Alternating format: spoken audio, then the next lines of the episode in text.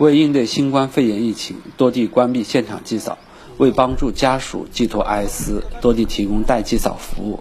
清明前夕，江西彭泽县民政部门采购了六千朵菊花，并通过手机直播带家属献花，寄托哀思。据了解，从三月二十五日至四月十二日，彭泽县对城市公益性公墓和经营性公墓暂时关闭现场祭扫。清明前夕，彭泽县民政部门采购了六千朵菊花，为公墓内的每座墓穴献上两朵菊花。现在由我们工作人员现在把花拿上去，呃，摆给没有做清明的公墓。工作人员还开通了网络直播，用手机直播祭扫的过程，家属可以通过网络观看。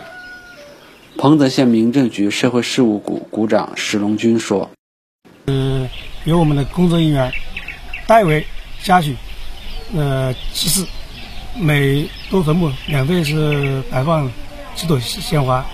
我们这通过通过现场直播形式，家属可以在网上可以观看我们祭扫的过程。